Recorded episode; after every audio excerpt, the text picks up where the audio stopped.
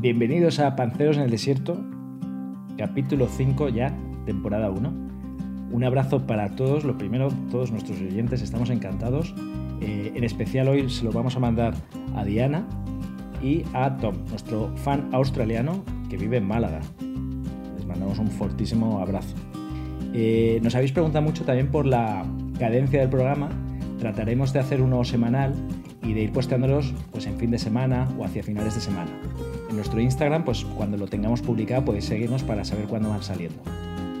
Em, hoy vamos a hablar de muchos temas, estamos muy muy nerviosos, son temas espectaculares, muy preparados por nuestros panceros y arrancamos la nave del misterio, ahí se lo hemos plagiado a Iker, así que no, ver, empezamos.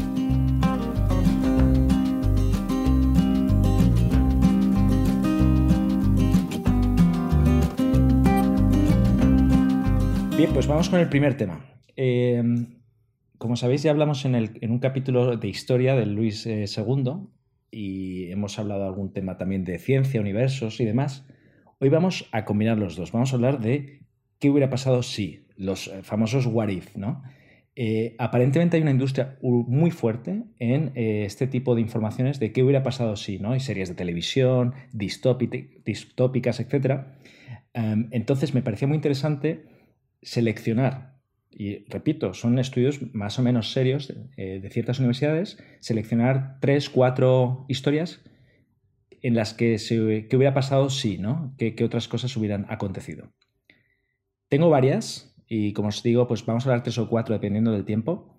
Eh, la primera, para ir arrancando, vamos con la más típica que todos, seguro nuestros oyentes y vosotros os estáis imaginando, que es Segunda Guerra Mundial, nazis, ¿vale?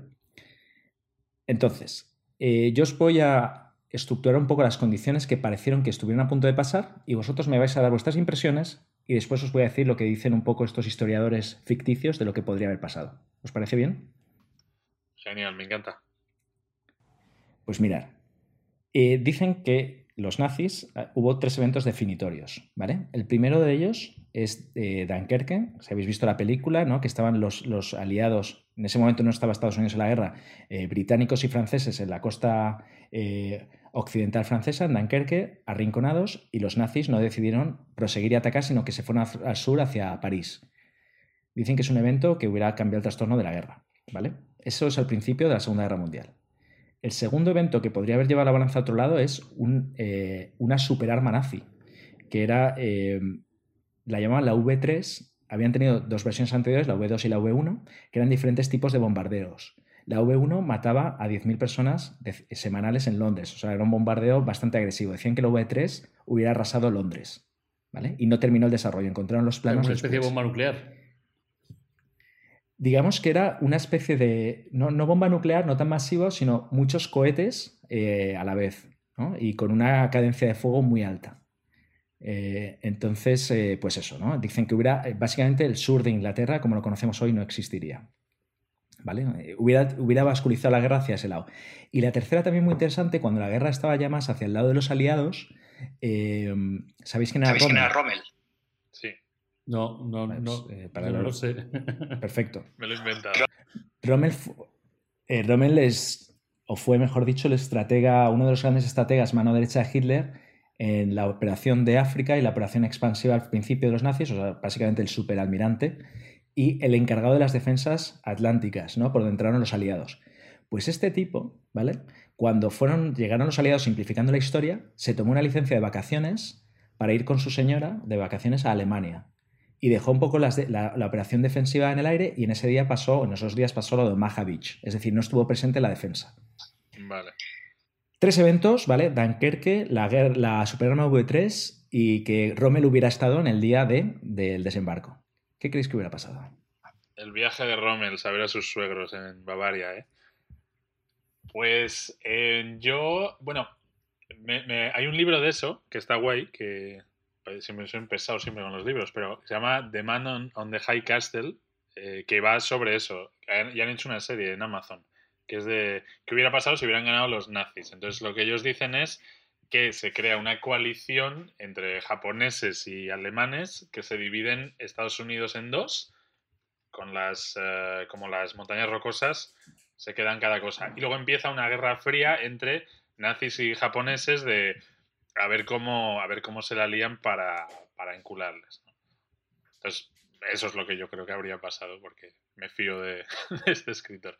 A ver, lo que, lo que uno piensa, imagínate Dunkerque, ¿no? Que además, bueno, no sé cuánto de reales será, pero imagino que bastante, o quiero creer que bastante, porque la película está buena, que no llegan esos barcos a ayudar, porque van un montón de barcos de Inglaterra a buscar a la gente para sacarles de allí para sobrevivir, ¿no? ¿Estoy equivocado o no? Sí les sacan, ¿no? De allí de la, de la guerra. Les sacan de ahí, sí. ¿No? Que no hubiesen llegado, acaban todos muertos.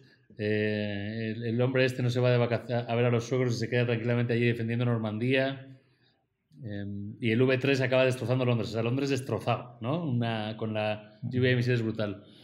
Yo entiendo, por lo, que, por lo que nos han enseñado siempre, es que lo que ocurre con Estados Unidos al ganar la Segunda Guerra Mundial es que ellos llevan a, lideran la globalización y se genera la Guerra Fría de rusos y americanos, ¿no? O sea, rusos y americanos que ganan la guerra lideran durante 40 años la Guerra Fría, entonces esta Guerra Fría hubiese desaparecido. Ya no hubiese Guerra Fría porque habría solo un único ganador. O sea, esa Guerra Fría hubiese eliminada. Entonces, la cultura alemana y la cultura nazi se hubiese extendido como el punto globalizador de la historia durante los últimos 60-70 años. ¿No? O sea, quedarían los americanos y rusos todos bajo el poder nazi instruyendo su cultura a estas personas, ¿no? a la gente. Nosotros ahora mismo estaríamos instruidos en su cultura. Entonces, yo no lo vería tanto como el nazismo como la parte fascista, sino que eso hubiese evolucionado, sino que lo increíble sería la cultura alemanizada de las personas, y habernos alemanizado a todos. ¿No? Entonces, ahora seríamos más, más alemanes, ¿no? Menos, no sé, cómo, no sé cómo diríamos más alemanes, pero... Eh, seríamos puntuales en España, llegaríamos a tiempo a los sitios. Seríamos puntuales en España, llegaríamos a las horas, seríamos más secos, eh, comeríamos más Bratwurst. Eh, la cerveza de trigo se hubiese apoderado del mundo. Prohibición de la siesta. Prohibición de la siesta, exactamente. y, luego yo creo que otra, ¿no? Que la habéis comentado, un poco más seria, que a lo mejor el comunismo no hubiera existido, ¿no? Como lo conocemos, hubiera habido una oposición mucho más fuerte. Pero esta es más seria, sí. Sí, yo, yo creo que, claro, es. O sea, aunque imagínate, ganan los nazis la guerra, ¿no? Y se empiezan a expandir y empiezan a conquistar países pero es insostenible porque el nazismo alemán nace de un fervor súper fuerte de la gente, ¿no? Que tienen unos problemas, les comen el coco y la gente está como motos de venga, a tope con Hitler, ¿no? Pero si tú te, pones a, conquistar países y vas poniendo al canciller y al, sobrino de turno ahí a manejar, oye niño, tú, contrólame España, tú, contrólame eh, California, lo que sea, la población de ahí están sometidos al imperio nazi, pero no tienen ese fervor de amo a Hitler. Mm. Entonces, eso al final se acabaría cayendo, ¿no? Por, su propio peso, porque ¿qué vas a hacer? ¿Te vas a cargar a todo el mundo que no te apoye? O, ¿sabes? Eventualmente, y luego cuando esa primera hornada como de los, los nazis fundadores van palmando, ¿no? O se van haciendo mayores, pierden fuelle. Y, todo empieza a perder fuelle, ¿no? Entonces no sé hasta qué punto... No, lo que, lo que pasaría es que habría un reducto rebelde tipo como Star Wars, ¿no? donde todos los países tienen un reducto de rebeldes ahí guardados, escondidos, muy estilo Star Wars o Matrix, escondidos en las cloacas y en los agujeros preparando el asalto. ¿no? Entonces, como que en 2000, 2010, en estos años, ahora mismo estaríamos viviendo el asalto contra las fuerzas eh, colonialistas, imperialistas del nazismo y se crearía esa unión rebelde, pero como más de película. Son pocos, pero hace mucho ruido. Batallas así tipo bandoleros de, de años de Andalucía, cuando estábamos en la época del Andalus, ¿no? Guerrillas escaramuzas ahí en, carreteras, tío, ahí en, lugares. Los Jedis liberales ahí luchando contra el socialismo.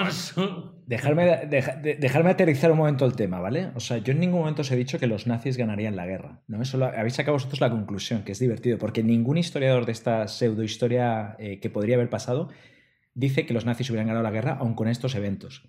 entonces. según ellos, la guerra estaba muy decantada ya y aunque hubiera pasado esto, hubiera prolongado la guerra. Eh, el tema de la bomba nuclear también hubiera decantado igualmente hacia los aliados. Lo que dicen es que incluso con estos eh, acontecimientos se hubiera demorado un pelín más la guerra, igual unos años más, y el mayor afectado, aparte obviamente de Alemania, hubiera sido Inglaterra. Inglaterra hoy en día no tendría mm, la potencia que tiene hoy, que ya está muy reducida, pero no tendría, ¿no? Imaginaos una Inglaterra sin Londres, una Inglaterra muy eh, pues, pues destruida de hambrunas. Eh, dicen que igual hubiera intentado aguantar más las colonias después, como India, eh, pero que, Inglaterra hubiera sido la gran perjudicada si los alemanes hubieran resistido todavía más a través de estos asuntos. Incluso parte de la historia dice que Rommel se hubiera rebelado contra Hitler, porque ya era un sinsentido el continuar esa guerra. Así que para que veáis que no es tanto como la peli esta de, eh, que mencionabas de Amazon Prime, ¿no? Como o sea, le podría haber caído una bomba nuclear a Berlín, dices. Podría, sí. Hubiera sido quizás lo más... Eh, estaban más avanzados los aliados y tal. Quizás, fíjate, lo único que hubiera decantado un poco la guerra o la hubiera alargado o decantado hacia los alemanes es que hubieran hecho presión conjunta Alemania y eh, Japón en Rusia, mientras Estados Unidos no se decidía, después de que Dunkerque se hubieran tomado acción. Si todo eso hubiera pasado, que son muchas cosas, ahí igual estaríamos hablando en los escenarios que decíais. Vale. Voy con otro, ¿vale? Otro chispazo. Imaginaos lo siguiente. Ahora rebobinamos 130, 140 años de la Segunda Guerra Mundial. María Antonieta.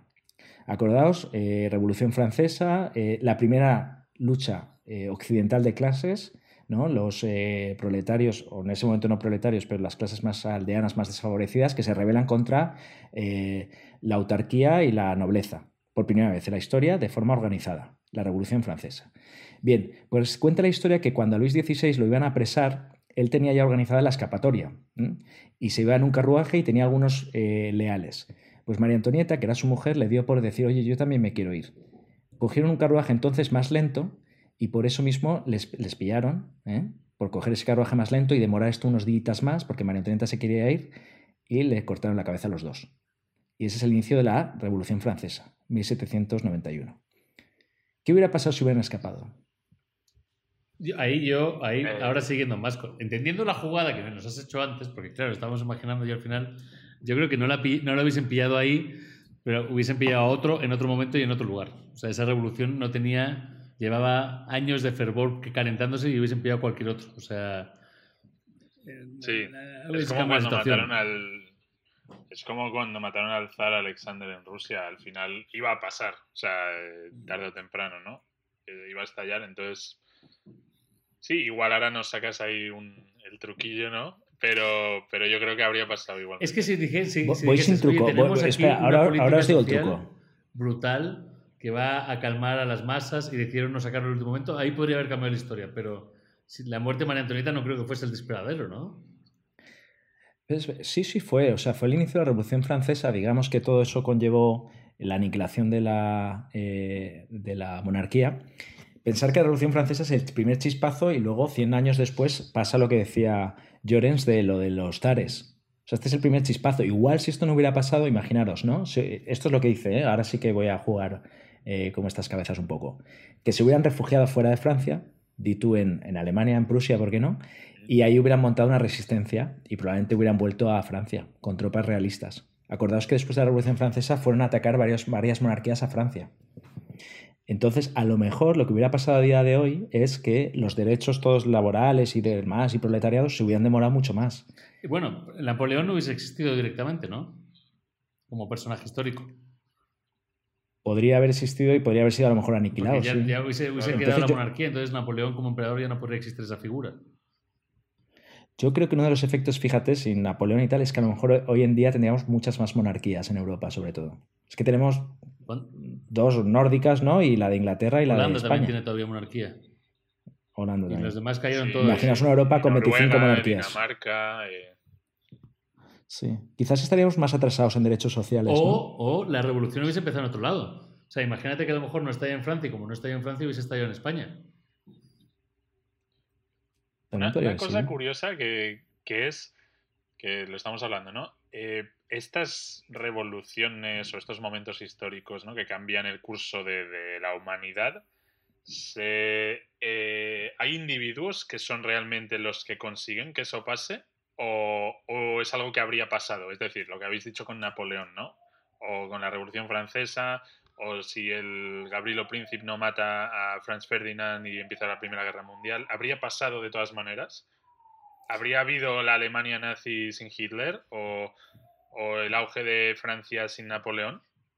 siempre hay una gota que colma el vaso, ¿no? Siempre mm, parece que es un evento único, pero ese evento viene precedido de una cadena de un montón de cosas.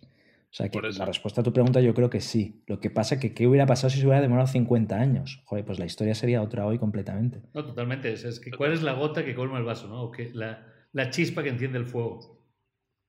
Sí. Pero Entonces, en, esa chispa en este caso fue María Antonieta. El fuego. ¿El qué dijiste, Llorens? Hmm. Digo, sin esa chispa se habría encendido el fuego o nunca habría habido un fuego.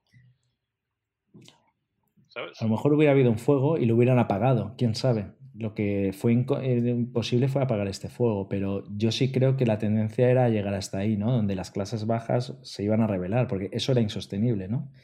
Millones sufriendo y dos, tres gozando de privilegios. Y eso, fíjate, lo puedes viajar un poquito a nuestro tiempo. Si te imaginas en la revolución que tuvimos, el 11M español, ¿no? Que tuvimos esa gran revolución, que luego acabó cambiándose pues porque faltó, 15, 15 parecía que estaba todo el vaso listo como para reventar por todas las paredes y luego faltó esa chispa.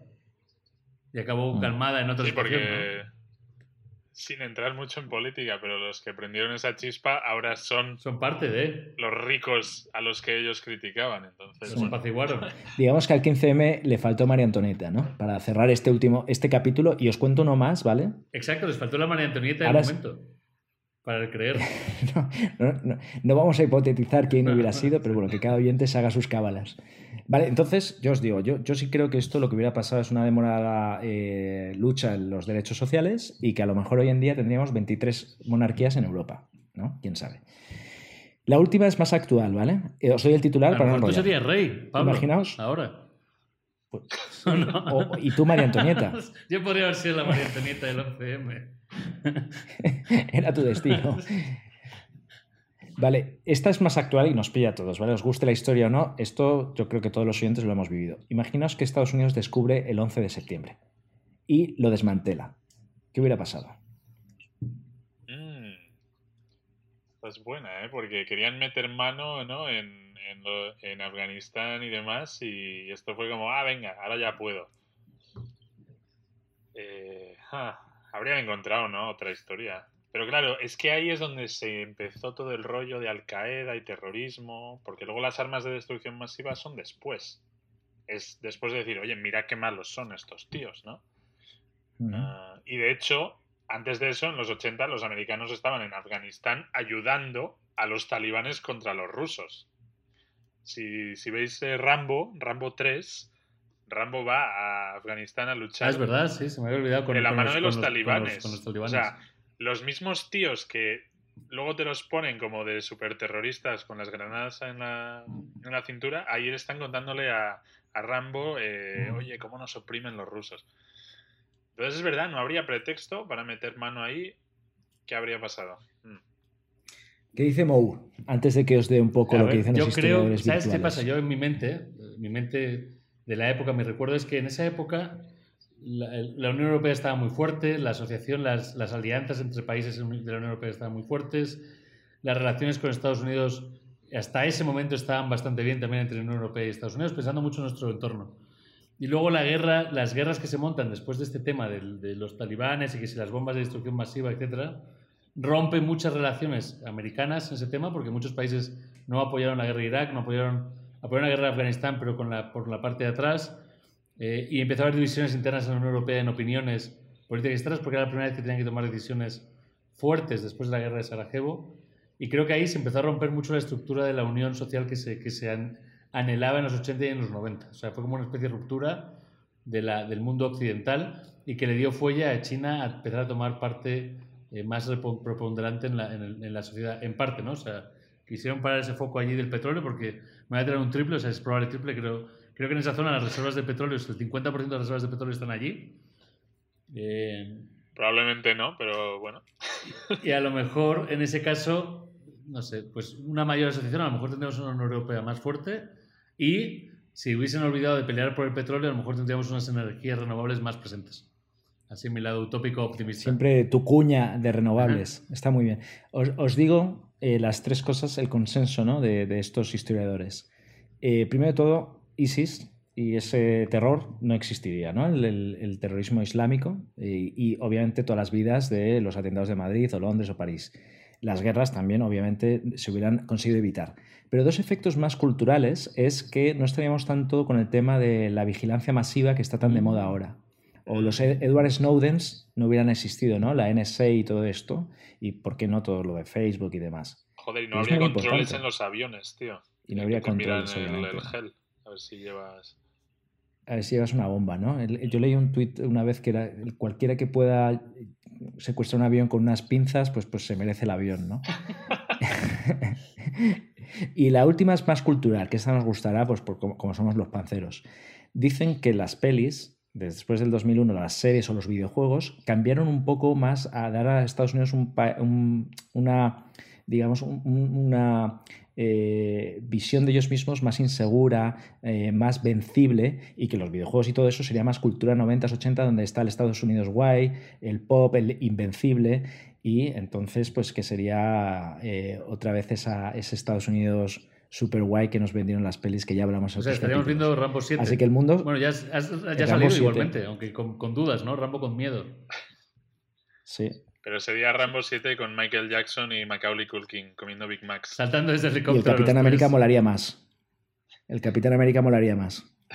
No tendría miedos. Es, un personaje bastante lamentable, ¿no? Capitán América, a mi juicio, ¿eh? No quiero ofender a ningún oyente, pero es de los más eh, eh, cutres. Un día podemos, un día Para no irnos... Un día vamos a hablar de ellos y, y, no voy a hablar de ningún tema más. Voy a dejar un poco a ojos de los oyentes, si les ha interesado esto, y, un poco el, cliffhanger, ¿no? el final abierto que tanto nos gusta. Os contaré qué hubiera pasado si Carlos II hubiera, no hubiera sido impotente. Ahí lo dejamos.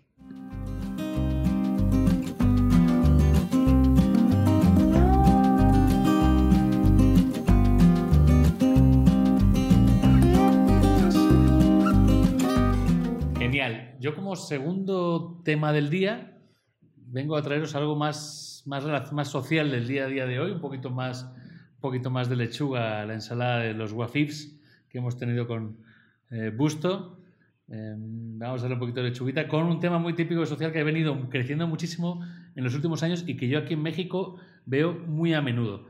Es el tema, en los últimos años, si vamos mirando hacia, hacia los tres últimos cuatro años eh, en la sociedad, ha empezado a crecer mucho la tendencia de los perrijos. Los perrijos son básicamente familias o parejas que tienen perros, sus mascotas, los empiezan a tratar como hijos, empiezan a tratarlos como si fuesen una figura más familiar, un, hermano, un hijo. Les compran todo tipo de artilugios, les compran todo tipo de caprichos, les compran, les llevan de viaje, les dan comidas de lujo, de gourmet. ¿no? En los negocios empezó a haber una gran tendencia también de tiendas especializadas para los perrijos. Un perro no es un perro como tal, sino que es un miembro más de tu familia y debes tratarlo como tal. Y esta tendencia ha crecido muchísimo en los últimos años y ahora con la pandemia yo he visto otra tendencia en la que yo sí me puedo hasta llegar a apuntar, que es el mundo de los plantijos. Si os empezáis a fijar en Instagram y demás, vais a empezar a ver a más gente posteando sus plantas en Instagram de estas son las plantas y palmeras que me he comprado, estas son mis, mis, mis, mis, cactus, mis eh, planta teléfono colgadera. Vais a ver que hay una creciente tendencia también del el plantijo, el de tener plantas y cuidarlos como hijos. ¿Vale? Creo que es una evolución de un paso más allá de lo que es el perrijo hacia las plantas que generan menos trabajo aún que los que generan un hijo. Y yo lo que quería abrir aquí el debate es, ¿es un pro de nuestra sociedad actual, este mundo al que nos dirigimos, donde las plantas y los perros tienen más importancia que antes? ¿O vamos, es una clara muestra del declive de nuestra sociedad? Hombre, de entrada es gracioso, pero yo creo que es un síndrome que va ocurriendo cuando te vas acercando más a los 40 que a los 30 y todavía no tienes hijos de verdad, ¿no? Eh, cuando ya tienes hijos creo que no hay tiempo para esto, pero sí, sí, yo lo veo mucho y más allá, en Estados Unidos también ahora pueden utilizar a las mascotas como el animal de terapia o algo así. Entonces los puedes llevar en el avión, sentado a tu lado. Y hay gente que dice, oiga, ¿usted qué hace embarcando con un cerdo en miniatura?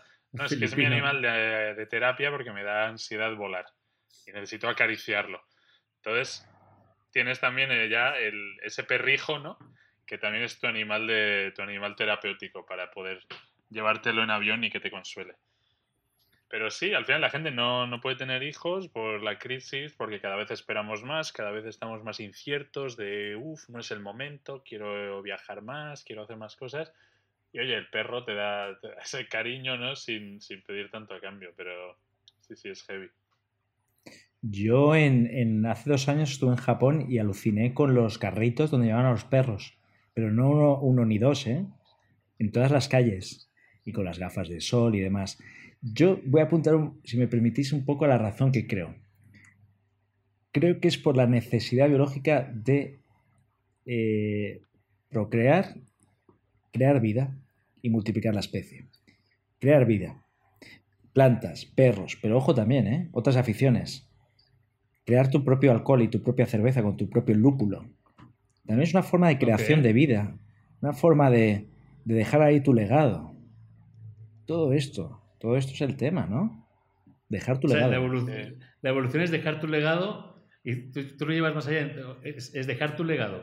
Eh, Empezó con unos perros, ok. El tema de los carros en Japón es una locura. O sea, eso es que no me puedo imaginar. Yo creo que probablemente todas las tendencias vengan de Japón, porque Japón está como 20 años más adelantado en, en la- en la- en las interacciones sociales en muchos temas, sobre todo en el tema de la adaptación tecnológica. Y Sí. por eso muchas de las tendencias vienen de ello, lo de pintar al perro, ponerle un tutú, y eso empezaron en Japón y luego se eh, occidentalizaron con eh, vestido de torero para España o vestido de, de, pijama de colores en Estados Unidos. Sí, Japón, me gusta que digas lo de que va 20 años por delante, porque volviendo al tema de antes, es un what if. ¿Qué hubiera pasado si la gente en vez de, en vez de tener relaciones sexuales se pone a ver dibujos porno de, de, de japoneses de estos, ¿no? Y dejan de tener hijos. Y eso es lo que ha pasado en Japón. Sí, pero a ver, Acaba Ja- de Ja- ser. japonés Y está va, pasando a Occidente. va 20 Exacto. años, pero yo creo también en un, un universo paralelo. O sea, veis las. Nos estamos desviando un poco, pero las tendencias de Japón no creo que sean las que vengan aquí dentro de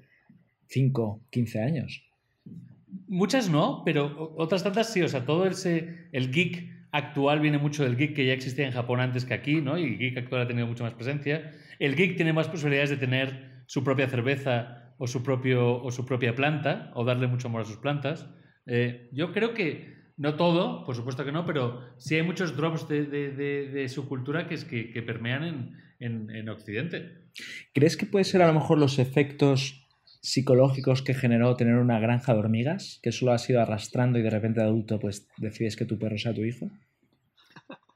Yo es que la verdad que me pregunto quién tenía granjas de hormigas, ¿Quién, qué- cuál era el perfil de esa persona. Llorens. Sí, había que ser rarito. Yo no tuve, yo no tuve. Ah, bueno. ¿Tú? ¿Tú Gusto? No, tampoco. Y por favor, no discriminamos a ningún oyente, ¿eh? que alguno ahora No, estará diciendo, pues yo tengo granja de hormigas, dejo de seguir a panceros. No, por favor. No, no, no. Yo adoro. Pero- Creo que la persona que tiene granja de hormigas es muy respetable porque es muy complicado. Sí. Pero bueno, vo- volviendo al tema de los, de los perros, ¿no? Eh, yo creo que, a ver, por un lado, da buen rollo tener un ser vivo que depende de ti, ¿no? Ya sea hijos, perros, monos, eh, pájaros, oye, mola tener tu, tu bicho y lo cuidas. Pero sí que va lo de ya que sea tu hijo y comprarle una cena especial y disfrazarle. Va también, yo creo, cómo evoluciona, cómo los padres se comportan con sus hijos, ¿no? Eh, antes el perro era, oye, perro, tú estás en, en la calle, no entras a la casa, te comes ahí las sobras y no te sacamos a pasear ni hostias, estás en el jardín y, ya está. Eh, con los hijos igual, antes eh, un padre podía dar dos hostias a su hijo, era mucho más severo y tal, ¿no? Y ahora los padres con los hijos, todo lleno de regalos, todo súper mimado, todo tal. Y los perros, pues parecido, ¿no? Con el disfraz, con la comida especial. Y oye, es como, como como sociedad estamos evolucionando cada vez, no sé, involucrarnos más en estas cosas.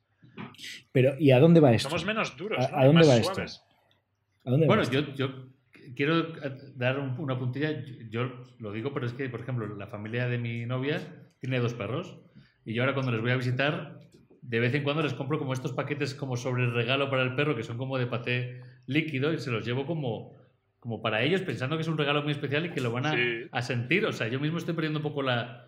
O sea, perdiendo esa mi realidad hacia ese ser vivo porque es un... Es, es, es, es- es- pues sí, siento que le va a gustar al perro. O sea, Sí, sí, no, sé qué, no sé cómo no tiene nivel de felicidad, pero yo lo adopto y lo humanito, que está mal también. No, no, pero está soy- bien, me da, me da confort.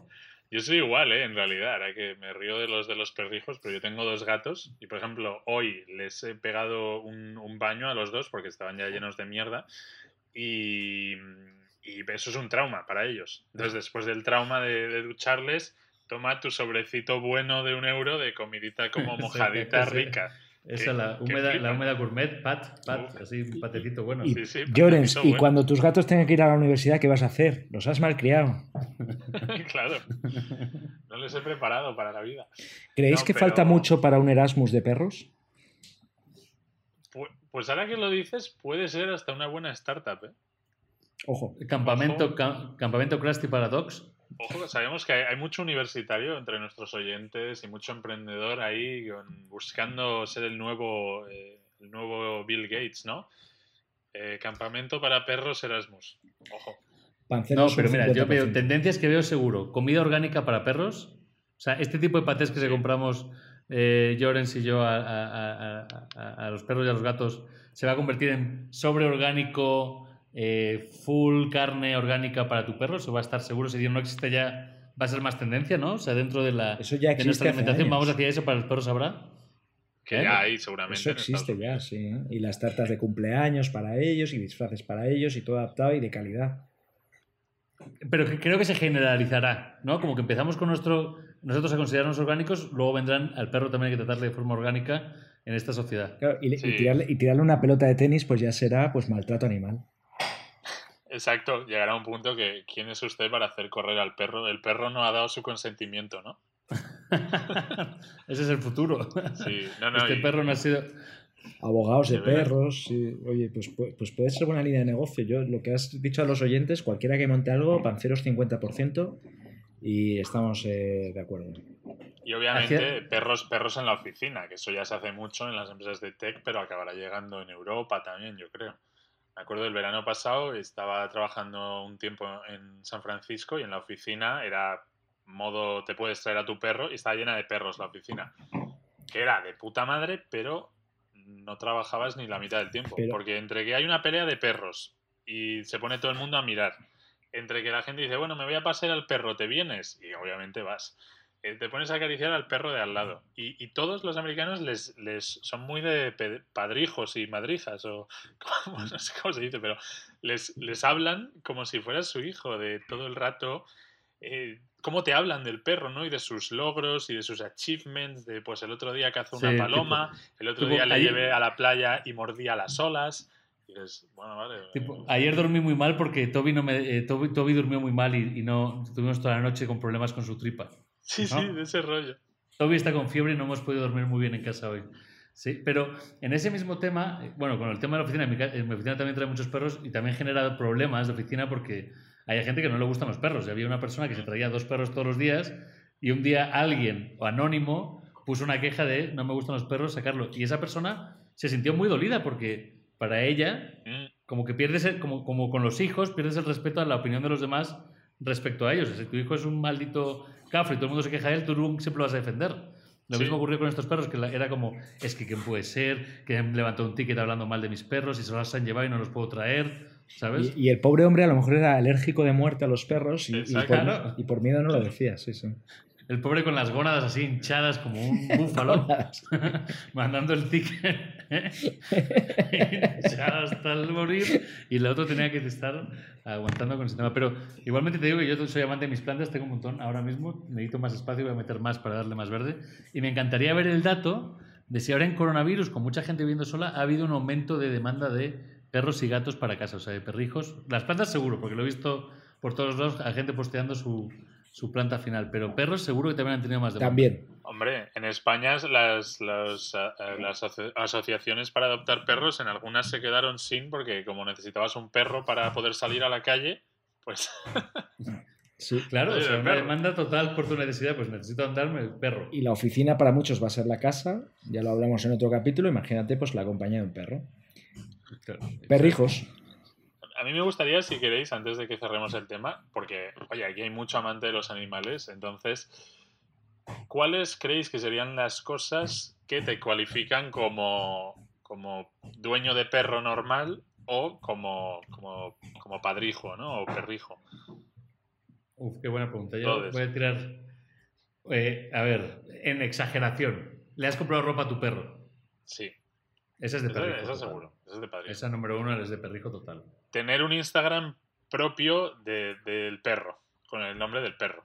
o sea, un perfil de Instagram del perro. Muy perrijo. Muy de perrijo. Y si metes comentarios sobre sus sentimientos como hoy me encuentro genial, he salido a correr a la playa, como si fuese la misma persona hablando, el perro, es totalmente padrijo. Eso ya es preocupante, sí. Puede ser enfermedad, sí. Esa es cuando tus padres o tus abuelos te están diciendo, oye, ¿cuándo te casas? ¿No? sí, ya pones entonces. Todavía he tenido un maravilloso día. Hoy ha sido mi gran día y me lo he pasado genial comiendo chuletas. Otra es cuando es el dueño del perro o del gato en cuestión, te lo encuentras, sobre con el perro, te lo encuentras con el perro y el dueño te habla del perro en primera persona. Entonces, como que coge la cara del perro y te dice, estoy muy feliz hoy, ¿a que sí? ¿A que sí? Y dices, sí, estoy muy feliz. Y dices, a ver, señora, tiene usted casi 40 años, ¿qué está haciendo, haciendo hablar a un perro en la calle?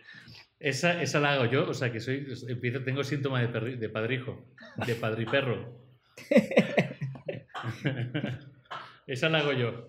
Y, y, y, comprarles regalitos, snacks, es total también. Mm, vamos a ser un poco, un poco permisivos con esa, porque, oye, de vez en cuando, pobre perro, tío, está todo el día comiendo cereales, ¿no? Que darle un sobrecito mojadito de esos, de comidita buena. La buena. Esa, esa la admitimos, venga. Eh, bueno, con esto espero que... ¿Cómo están los oyentes hoy? Bien, bien, bien, bien, bien, bien, bien.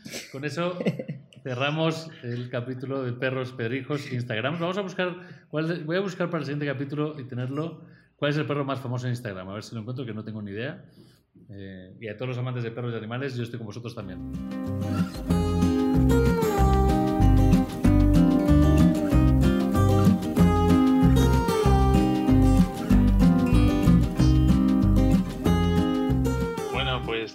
Perrijos y de historia, eh, yo os traigo un tema bien denso para cerrar este capítulo. Un tema universal, un tema que donde vamos a intentar responder a la pregunta más terrorífica y más ah, extendida en la historia de la humanidad, ¿no? Y es ¿qué hay después de la muerte? Eh, pero antes de hablar de eso, quiero, quiero, quiero explicar un poco por qué o, ahondar en por qué tenemos ese miedo a la muerte y por qué en la cultura nuestra, en la cultura occidental, hay tanto, eh, tanta aversión simplemente a hablar de ello. Probablemente a vosotros, a nuestros oyentes, ya oír el enunciado del tema te pone un poco la piel de gallina, ¿no? Te da un poco como de mal rollo. Dices, uff, de esto mejor no hablar, ¿no? ¿Por qué siempre intentamos evitar pensar en la muerte? ¿no? Y cuando un niño pregunta a sus padres, oye, ¿qué pasa cuando me muero? niño, cállate, no preguntes, ¿no? Eh, es como un tema tabú, un tema muy incómodo y que intentamos evitar, ¿no? Teníamos antes, o bueno, todavía los creyentes ahora, las religiones que te dan cierto consuelo, pero nuestro, nuestra razón de ser es, oye, no quiero hablar de eso. Y digo ¿Por qué esto es raro? Porque aunque nos parece muy natural, hay otras culturas donde está mucho más extendido, como por ejemplo en la cultura budista, en toda la filosofía tibetana, la muerte, o sea, toda la vida se enfoca como un camino de aprender a decir adiós, de aprender a prepararte para la muerte, ser consciente en cada momento de, oye, somos mortales, todo es efímero y eventualmente eh, esto se acaba y entonces, pues cuando alguien muere, lo ven como algo natural. O incluso en, eh, culturas también africanas, que ahora, ahora, se ve mucho con el meme este que se ha hecho famoso de los cuatro africanos estos con, con el gorrito y en traje llevando un ataúd a hombros ¿no? y haciendo un baile en plan salsero. O no sé si era en Ghana, donde la gente eh, cuando muere se hace, se hace un ataúd súper de colores, un coche de carreras, un avión, todos así de madera, súper chulos. Y los funerales son fiestas donde, en vez de decir, oye, qué triste estoy que esta persona se ha muerto, qué contento estoy que he, conocido a esta persona en vida, ¿no? Y vamos a festejar tres días. Que a mí, por ejemplo, pues me parece un, funeral mucho más, más top, ¿no? Que, que, la manera que lo hacemos, pues, por ejemplo, en España, con todos los respetos. Entonces, bueno, quería que, ver qué pensáis vosotros de eso, de por qué afrontamos así la muerte, por qué se afronta distinto en otras culturas y si creéis que, que es lo correcto o no. Sí, sobre lo que tú dices, es, justo es Ghana, donde hacen la, celebración, que también son los del, los del meme de, la gente bailando, indicando, los dos son de Ghana, o sea que sí. Y, no solo los temáticos, en Madagascar y en otros países de África también, eh, cuando llega la muerte de la persona, en vez de hacer un funeral, los ahorros de esa persona y la familia tienen que hacer una celebración por todo lo alto. O sea, tienen que comprar alcohol para todo el pueblo, para toda la villa, comida como si fuese una boda, pero la muerte. Y lo celebran a morir, o sea, nunca mejor dicho, lo celebran a morir. Y montan una fiesta de verdad, o sea, no es como, ah, pobre, ay, sí, mírale, aquí cayó. No, se monta una fiesta y todo el, pueblo se emborracha, ¿no? En honor a, su forma de morir, y creo que está súper cool, ¿no? Con esa idea también de que nuestra cultura la tenemos al revés, como que es una pena, y creo que viene muy ligado a la religión. O sea, la misma religión siempre lo pone más como un paso a, no sé cómo lo han posicionado, porque supuestamente debería ser a otro lugar, pero imagino que es por el miedo de ir al infierno de que puede ser un peor lugar que incluso estar aquí. Puede ser buena, ¿eh? Yo, eh, por cierto, vaya, lo hablamos eh, fuera de línea, vaya tostada de garbanzos, vaya tema denso, ¿eh? Para de postre. Eh, es duro el tema. yo creo que hay que diferenciar dos cosas. Uno, cómo se afronta el tema de la muerte por culturas y religiones. Ahora hablamos un poquito de eso. pero también cómo se afronta la vida, ¿no? Porque eh, todas las culturas también estas es como aprovecha la vida, eh, vive como si no hubiera mañana. Eh, y creo que eso también es muy importante, ¿no? No, son culturas que estén deseando morirse porque es una fiesta, sino que simplemente afrontan la muerte de otra forma. Yo me, sumo al tema de Mo, ¿no? De lo que yo conozco más cristianismo, ¿no? Y la cultura católica, pues al final no deja de ser un sacramento, ¿no? Más, muy formal que simboliza la resurrección y tal. Mm. Entonces, es un, es un tema súper formal, no festivo, ¿no? No, no, no, no, Cuesta romper los esquemas, ¿no? Cuando has dicho todo lo que habéis dicho, ¿no? De gana y tal, tenemos unos esquemas mentales que dices, ¿cómo se lo pueden tomar a broma? O cómo se lo pueden tomar a, una celebración divertida? Pero wow. México es otro país, ¿no? Sí. Con el Día de los Muertos. Ah. Sí, es el Día de los Muertos. Sí, el Día de los Muertos, o sea, también lo ven como un, compañero y un día de celebración. El Día de Muertos no es tanto el funeral, porque la muerte, lo que es la muerte en sí, no se celebra, es, es triste y es momento de velo. Lo que pasa es que luego tienen un día contrario para hacer el balance a todos los muertos, que es el día de celebración del Día de Muertos, que lo que está muy padre, porque yo no lo sabía hasta que estuve aquí, básicamente lo que hacen es, eh, van todas las familiares de la persona van a la tumba del familiar que quieren honor, honorificar ese día y le llevan todo lo que le gustaba beber y todo lo que le gustaba comer y la familia le deja su plato y su bebida y todos ellos comen alrededor de la tumba lo que le gustaba comer y beber. Si le gustaba el tequila, pues todo el mundo tiene que tomar tequila y si le gustaban las tortas y los tacos de camarón, todo el mundo tiene que comer tacos de camarón en su honor. déjame hacerte una pregunta. Esto, em, digamos que puede ser que la parte del velo viene más de la rama católica religiosa eh, nuestra y la parte de la celebración de las calaveras viene más de eh, pues prácticas este, precolombinas? la verdad que me, tiraría un triple si te confirmo la, teoría, pero creo que me hace todo el sentido. Estoy casi seguro, seguro que sí. Nos gusta Está muy ligada, debe estar muy ligado a eso, seguro. El mix, ese es como justo, justo ese punto, ¿no? El cristianismo les tiró para abajo y tener que hacer el velo, pero le sigue empujando en la, el celebrar la comida y la bebida. Pero es curioso que sea una de las fiestas más coloridas del mundo y al final es eso, para honrar a los muertos, ¿no? otra, otra cosa que, habéis dicho, ¿no? De las culturas donde es más viva la vida. También puede que el índice de pobreza y de riqueza de un país tenga algo que ver, ¿no? Porque cuando te estás acostumbrando a un nivel de vida más alto, donde estás ya esperando eso, vivir 90 años, eh, estás pensando en tu plan de jubilación, ¿no? En qué coche, tienes otros problemas, ¿no? Otras eh, aspiraciones, porque, oye, vas a vivir genial. En un país muchísimo más pobre, donde dices, oye, mira, con que hayas vivido 30 años, ya estamos contentos porque el índice de mortalidad es altísimo, ¿no? Entonces también es esa filosofía de pensar más en el día a día, menos en el largo plazo, que te hace preocuparte igual menos. pero mi punto era sobre todo eso de, ¿sería posible afrontar la muerte de una manera más positiva? ¿no? De no tener ese miedo, siendo todos los días constantes de ello, en lugar de, como decía, intentar evitar pensar en ello, evitar pensar en, cuando me moriré, ¿qué va a pues pasar? yo, yo creo que es muy difícil y te voy a dar mi opinión, ¿no? Porque estamos centrándonos en la religión, ¿vale? Religión católica, lo que decía antes Mo, Eh, a lo mejor nos han, tenemos infundido ese miedo de qué va a pasar después, el infierno, el cielo, dónde iré, ay. Pero luego también está la cultura pues, más social. ¿Qué, tenemos? Una cultura del capitalismo, ¿no? De, por lo menos en, Europa. De, oye, aquí lo importante es eh, hacer pasta y pasar del SEAT al Audi, del Audi al Mercedes, etcétera, etcétera. Y a lo mejor dices, es que pues luego la, la, muerte no, no, tiene más, ¿no? En, esos valores que nos han infundido tan materiales. Y por eso es un tema del que no queremos ni hablar. Entonces combina los dos en el cóctel, agítalo y ahí a lo mejor es como somos.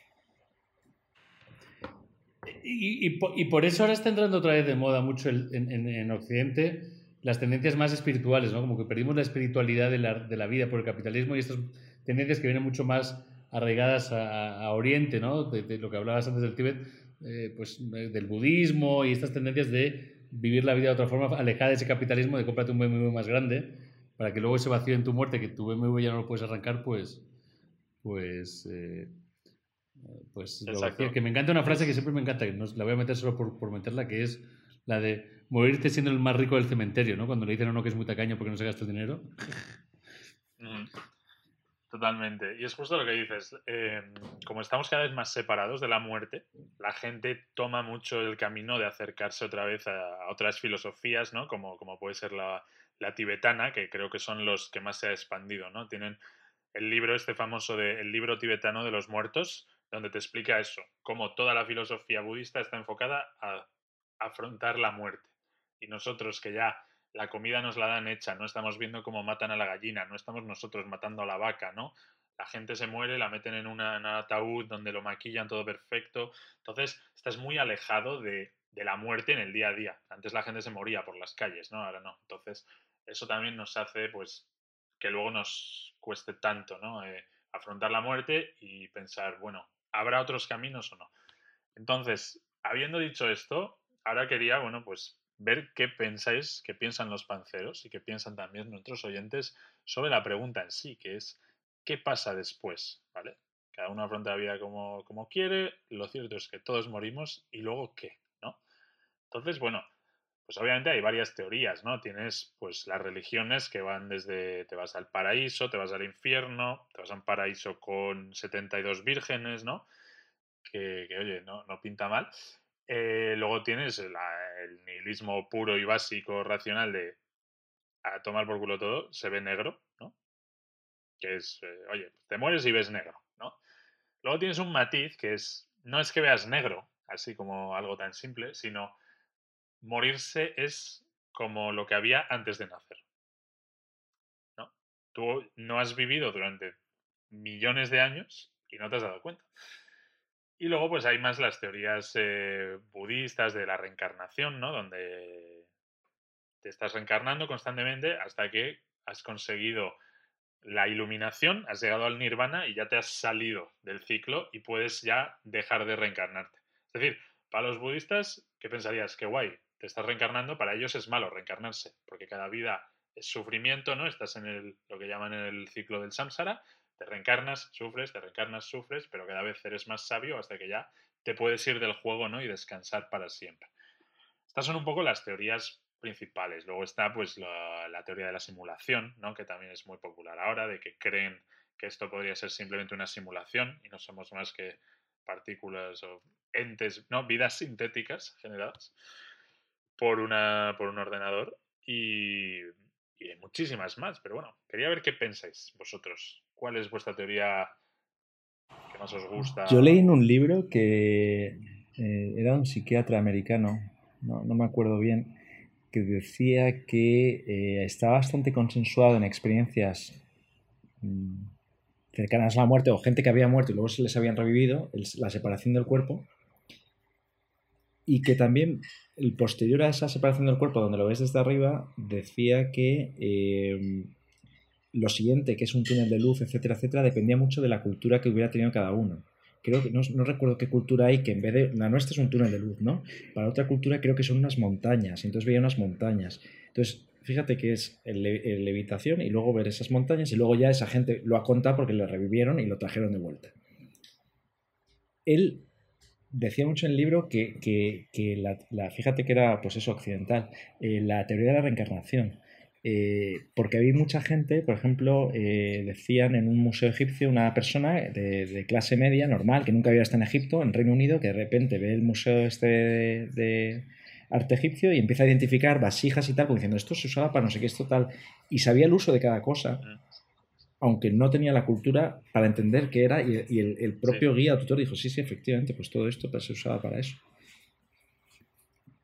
Eso es lo que hacen los budistas con el Dalai Lama, ¿no? Cuando encuentran a estas eh, reencarnaciones del Dalai Lama, es niños que han sabido identificar 15 objetos que antes pertenecían al, posterior Lama en, una, en un gran ¿no? Eh, amasijo de objetos. Pero oye, eh, te lo puedes creer o igual es un paripé, nunca lo sabes. Yo creo, mira, si el tema de la reencarnación es existente, como eso que comentas, ¿no? Si eso es real, entonces, la teoría de la simulación de la vida simulada que vivimos se me haría más real. ¿Sabes? Como que encajaría más puntos de una teoría con la otra. La vida simulada con, ¿no? Como esos sistemas que se vuelven a meter, ¿no? Imaginando un programa Matrix, Matrix software. Personalmente... Sí, como un videojuego. Siempre Mueres y tienes otra vida. Exacto. Yo pensaría que ahí sí que estaríamos en una simulación de vida o algo así, que podremos hablar en otro tema más de, esa teoría que es, que es bastante interesante. Pero yo siempre he pensado desde pequeño, pues, cuando empecé a tener más conciencia de este tema, que en verdad la muerte es probablemente muy parecido a cuando te vas a dormir. Como que tu cerebro desconecta, o sea, como que, ¿sabes cuando vas a dormir que desconecta y no... Y no el tiempo pasa y no te has... O sea, no... A lo mejor sueñas, ¿no? Sí, es eso, ¿no? Pero completamente, como lo que decías antes de, antes de tu vida, como que no existe esa línea mental y queda ahí en una desconexión total.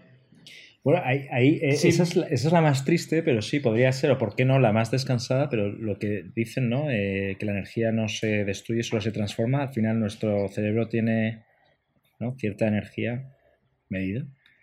Entonces esa energía nunca se va a poder destruir del todo. Igual se transforma en otra cosa o en otro evento y tal. No estoy diciendo que vivamos ahora de repente en, las estrellas, pero no sé, se transforma en algo más o sea el, el reempezar de otra vida.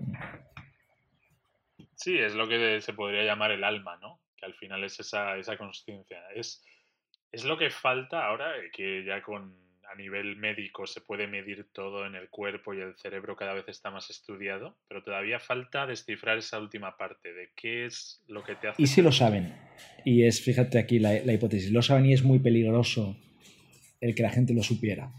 Imagínate que te dicen, sabes qué, tranquilo que cuando te mueras tienes otra vida el que estuviera un poco triste dice, pues nada, me pego un tiro y por la siguiente partida. Esa, es la gran conspiración. Esto ya es eh, nave del misterio 100%. Iker, no te estamos plagiando, por favor, te queremos invitar.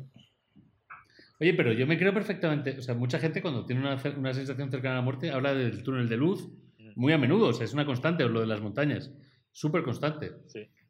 Sí, pero eso, eh, os voy a decir por qué, es porque tu cerebro eh, segrega DMT, que es una molécula que tú tienes en el cuerpo, y que eh, es el, cuando se sintetiza eso solo, es el alucinógeno más potente del mundo que hay. Es la droga, es como LSD por un millón. Y eso, tu cerebro lo segrega en pequeñas dosis, por ejemplo, cuando te vas a dormir. Y cuando sueñas, los sueños son por el DMT. Y cuando vieron que cuando la gente está muriendo, el cuerpo segrega una dosis bastante alta de DMT, como para ya sedarte y meterte ya en el, en el viaje a las estrellas. Entonces, las flipadas estas de me salgo de mi cuerpo y vuelo y veo una luz, eh, probablemente sean por eso, por el DMT. Wow. Que es una, una, molécula como cuando segregas adrenalina o cosas así, o otras cosas. Y, y, yendo por ahí por la ciencia, tú que te has informado del tema, ¿hay algún estudio avanzado que haya podido no sé, eh, ¿alguna teoría sólida basada en ciencia o esto sigue, digamos? A ver, lo que hay más avanzado ahora es eh, cuando dejemos de morir.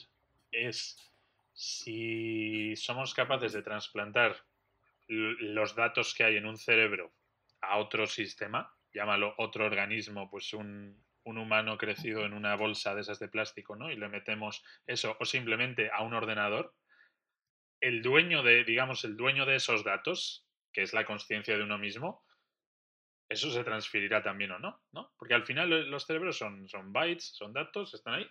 Entonces, eso es algo que dicen que en los próximos 40 años va a haber pasado seguro. Y si, y si en efecto la conciencia de esa persona se mantiene, entonces podríamos decir que hemos llegado a la inmortalidad, porque lo que es eh, caduco es el cuerpo y te lo puedes cambiar, pues a tomar por culo. Y ahí ya es, bueno, mira, mejor ni saberlo porque, porque vivo eternamente. Y se crearán los superhumanos que pueden seguir viviendo y los pobres mortales que no. Eso lo podemos hablar en otro tema porque está súper cool, ¿no? O sea, me encanta la idea de, la, de transferir tu conciencia. Yo soy más de en polvo somos y en polvo nos convertiremos. Esa, entonces tu teoría es esa, que ya está. Se apaga la luz y hasta luego. Aunque me encantaría que ese polvo fuese de estrellas, como decía Augusto de forma romántica. Oye, todo es polvo de estrellas al final, ¿eh? Todo viene de allá. Muy poético. ¿Y tú, Busto, cuál, cuál crees que, crees que pasa después de la muerte? ¿Y cuál sería tu opción ideal? Si Cuento la anécdota que no me habéis dejado contar antes, que es la de los egipcios, cómo pasaban los sarcófagos con los muertos y decían beban, coman, disfruten, porque dentro de poco serán así. Así que esa es mi teoría. A disfrutar. ¿O quieres que me moje? Sí, hombre, porque al final, si todos decimos la de ver negro, pues. ¿Cuál, cuál te gustaría que fuese? O sea, ¿te vale con una vida y se apaga la luz? ¿O te gustaría.? Me gusta, no, me, gusta, ¿qué me gustaría? Me gustaría una reencarnación eh, pero que fuera, que pudiera ser en esa reencarnación consciente de la, de la que vivía antes. Que hubiera un, fallo, hubiera un fallo del sistema operativo y entonces yo dije, anda, yo ya sé cómo se juega esto. Hostia, esa sería muy buena, ¿eh? Nacer sí, pero reencarnas en rana y no puedes hacer nada en la historia. Estás bloqueado así como, oh, sé que soy Pablo, sé que soy, sé que soy, soy este hombre. Háganme caso, por favor, y acabaría en un plato de comida francesa. Yo ya he vivido. Ya, pero ya, ya, te, lo, ya te, lo, te lo imaginas y dices, bueno, pues ah, me suicido y ya me reencarno en otro bicho mejor. Y así hasta, hasta que llego a persona, ¿no? Eso estaría guay. ¿Y la tuya? Si no, también, yo, yo, pensaba, un tío que decía, a ver, la de, la de, la, la de irte al paraíso con 72 vírgenes está muy bien. Y decía, pero coño, si luego no tienes unos colegas para comentar la jugada, Entonces decía, decía 72 vírgenes y, dos colegas. para poder sacar un podcast, ¿no? Em, bueno, pues no sé si queréis añadir alguna teoría más o dejamos a nuestros oyentes que dijeran este plato de garbanzos que les has dado, que yo creo que les va a hacer falta. Pues nada, queridos oyentes, con esto podemos cerrar el tema de hoy. Quédense pensando en, bueno, qué pasará y qué será de todos nosotros. Eh, no sabemos, lo que sabemos es que hasta entonces seguiremos emitiendo esto es Panzers en el desierto, el programa del que nadie habla, pero que cada vez más gente escucha. Así que yo solo les puedo dar un consejo para la vida, y es que mientras haya música, sigan bailando.